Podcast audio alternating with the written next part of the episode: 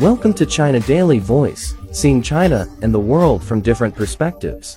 Business. Brain-computer tech on march in country. Brain-computer interface technology is becoming more than a hypothetical phenomenon in China with some momentum gained in terms of research and development as well as applications, especially amid the country's latest call to support the cutting-edge sector, said government officials and industry experts during the Zhongguancun forum that ended on Tuesday. They made the comments after Zhiguo, chief engineer at the Ministry of Industry and Information Technology, said that brain-computer interface technology will be strongly supported to be an important development direction and accelerated efforts will be made to explore more application scenarios for the technology.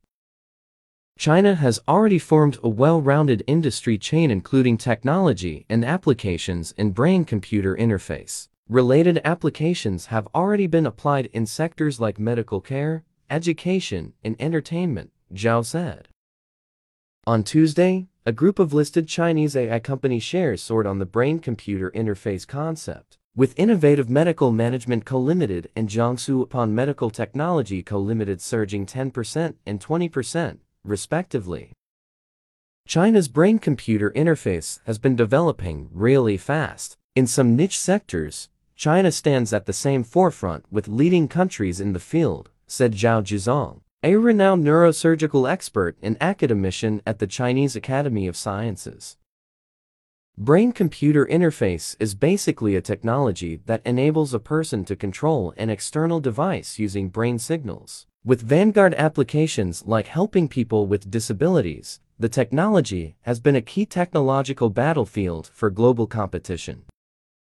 Zhao noted that at present, the technology is mainly used in clinical trials to diagnose patients with impaired consciousness and to help patients with mobility impairments to walk.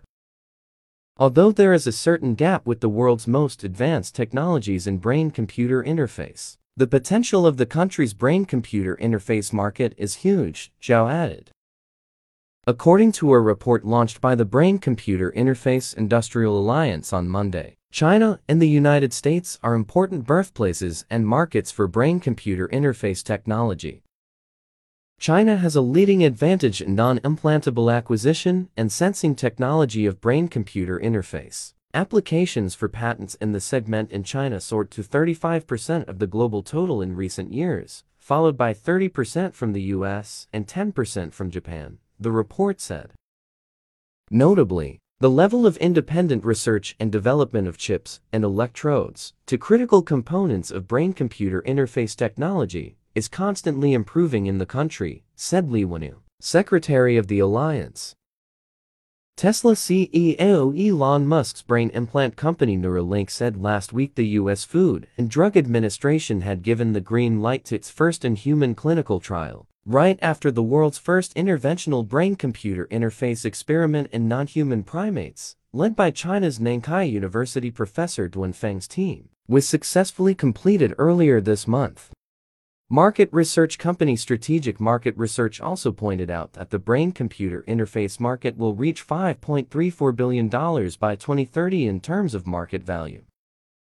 As brain-computer interface technology gradually develops, He Jianhong, a renowned expert of neurosurgery at Beijing Tiantan Hospital, pointed out that safety problems should be given special attention during the technology's development.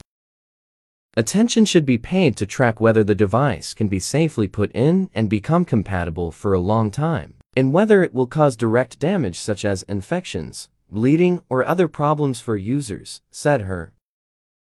Also, once this technology is widely applied, it will inevitably collect data like a large number of human brain signals, thus involving problems in privacy, he added. Thus, it is necessary for China and other countries to put ethical issues at the forefront and take precautions so that the brain-computer interface industry can develop in a healthy way in the years to come, he added. That's all for today. For more news and analysis, buy the paper. Until next time.